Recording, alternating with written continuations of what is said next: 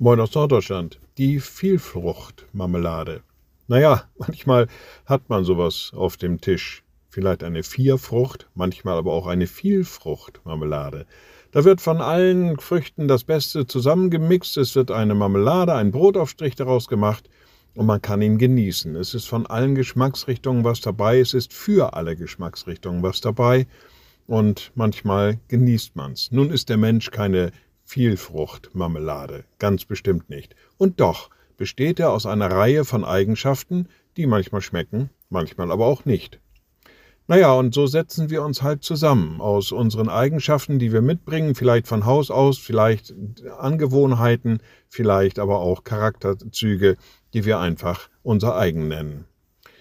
Ich bin auf diesen Gedanken gekommen, als ich im Galaterbrief gelesen habe. Da steht an einer Stelle, die Früchte des Geistes sind Liebe, Freude, Friede, Geduld, Freundlichkeit, Güte, Treue, Bescheidenheit und Selbstbeherrschung.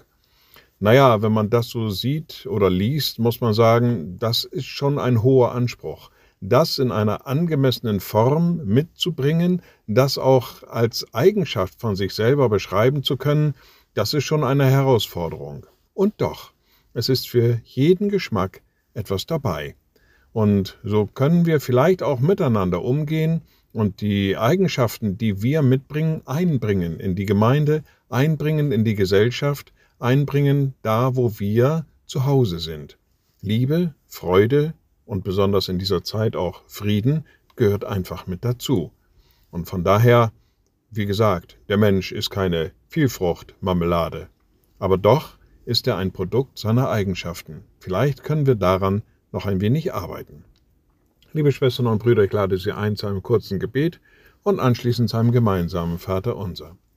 Allmächtiger Gott, guter himmlischer Vater, du hast uns in diese Welt gesetzt, du hast uns ausgestattet mit Dingen, die wir mitbringen für andere, die wir schenken können, die wir mit denen wir Dinge bereichern können, mit denen wir unsere Gesellschaft formen können, gibt, dass wir uns darauf einlassen und dass wir immer neu bereit sind, an diesen Dingen auch zu arbeiten. Und wir beten gemeinsam, unser Vater im Himmel, dein Name werde geheiligt, dein Reich komme, dein Wille geschehe wie im Himmel, so auf Erden. Unser tägliches Brot gib uns heute und vergib uns unsere Schuld, wie auch wir vergeben unseren Schuldigern. Und führe uns nicht in Versuchung, sondern erlöse uns von dem Bösen, denn dein ist das Reich und die Kraft und die Herrlichkeit in Ewigkeit. Amen. So seid gesegnet, bleibt behütet und bleibt gesund. Tschüss.